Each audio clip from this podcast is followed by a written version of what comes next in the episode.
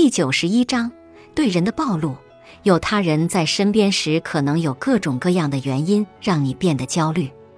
你可能会担心别人会怎么看待你，你还可能会感觉被困在人海中，或者某个特定的人或某种类型的人会让你想到自己身上曾经发生的可怕事件，如被攻击或意外事故。对人的暴露优势在于，你可以从请一位让你感觉舒服的人假装是引起你焦虑的人开始。一旦你对这个角色扮演的情境感觉舒服后，接着就可以与引起你恐惧的人进行练习了。表六杠三有一些例子说明你可以如何计划针对有他人存在的恐惧情境的暴露，对其他物体、事件或情境的暴露。实际上，任何物体或情境都有可能与恐惧相关，虽然一些可能更容易引起恐惧。大部分对物体和情境的暴露安排起来都比较简单。表六至四列出了一些可能具有挑战性的情况。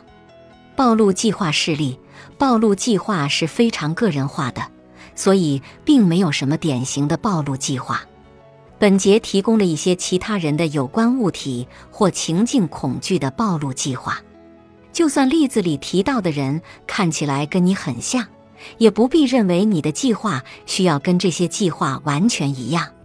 桑德拉，检查的需要。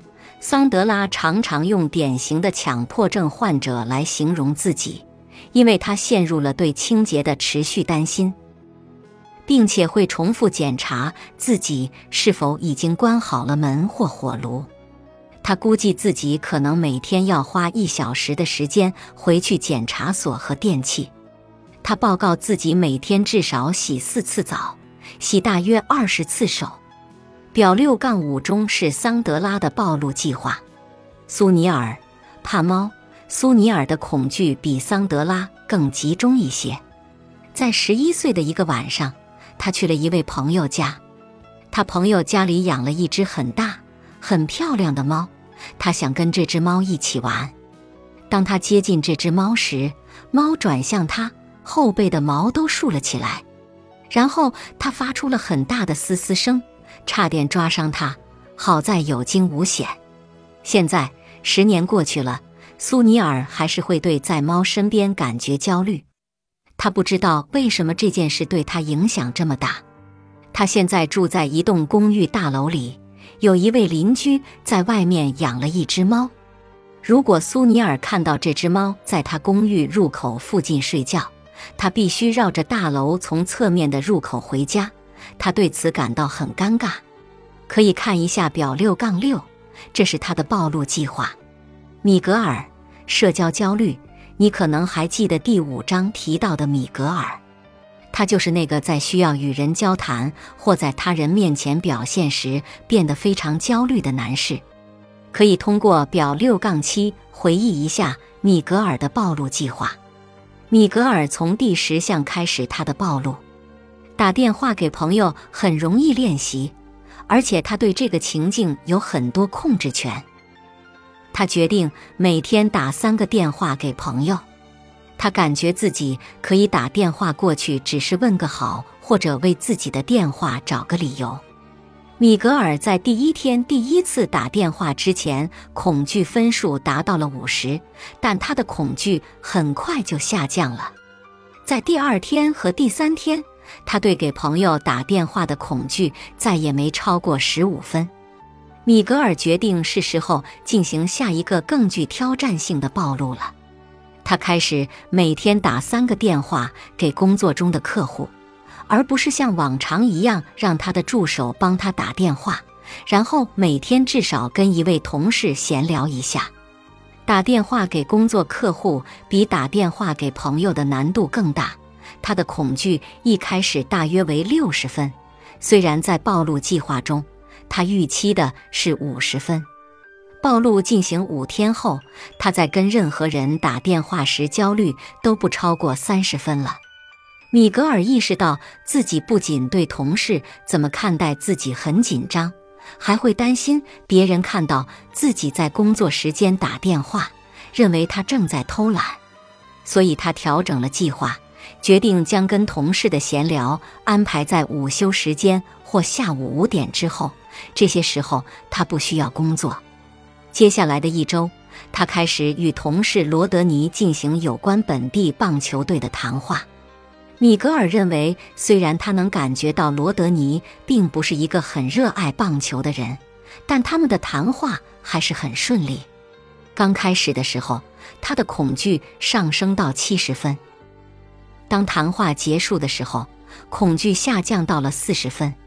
第二天，米格尔在吃午饭时碰见了罗德尼，然后就天气聊了一会儿。这个谈话进行得更顺利了。他们还对自己淋雨的事情笑了起来。另一位同事吉尔无意间听到了他们的谈话，并加入进来。米格尔认为这是谈话进行的顺利的标志。这一次，他感觉焦虑只上升到了六十分，并很快下降到了二十五分。虽然在吉尔加入谈话后，又重新回到了五十分。在接下来的两个星期里。米格尔开始与老板和主管闲聊，并偶尔在常规商务时间里聊天。他注意到了别的同事总是坐在办公桌前或在大楼里简单聊几句，所以他觉得如果自己也这样做的话，不会惹上什么麻烦。同时，他也发现自己可以作为自由球员加入一个业余的棒球社团。说明，如果有球队寻找额外球员的话，就会叫他参加。当他把自己的信息放在自由球员版的时候，他提到自己的时间安排很满，很可能一周只能参加一次。他不希望自己一开始就需要经常外出，每周进行三四次棒球比赛。几天后，一支球队打电话给他，他同意星期四去参加比赛。虽然星期四到来的时候，他感觉非常焦虑。他想到自己之前的暴露都成功了，就感觉安心一些。他通过反问自己来反驳自己焦虑的想法：可能发生的最糟糕的是什么？这个球队下周不再叫我过来了。但即便是那样，我也还是能活得好好的。当比赛结束时，米格尔对自己的表现很失望。但让他惊讶的是，球队里的每个人都不断地问他，接下来的一周是否还愿意来参加。加入这个球队几周后，他甚至可以邀请队友在结束比赛后一起吃饭。非正式谈话和打棒球的成功经历，把米格尔推向了暴露计划的最高层。他认为自己如果能完成那些不那么恐惧的任务，那么也能完成难度更大的任务。并且兴奋地想到自己会不再受焦虑的控制，他安排了与老板一起进行绩效回顾，并在会议中询问自己能否向经理做季度报告。为了帮助自己更好地准备，他请一些朋友和同事听自己练习报告。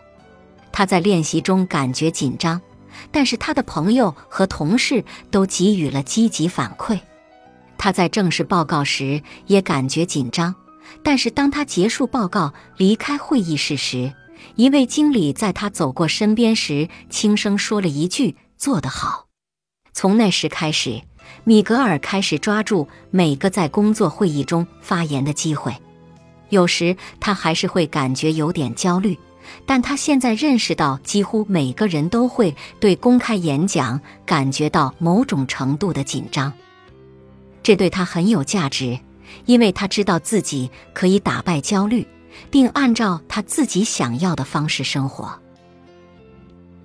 本集播放完毕，感谢您的收听，喜欢别忘了订阅专辑、关注主播，主页有更多精彩内容。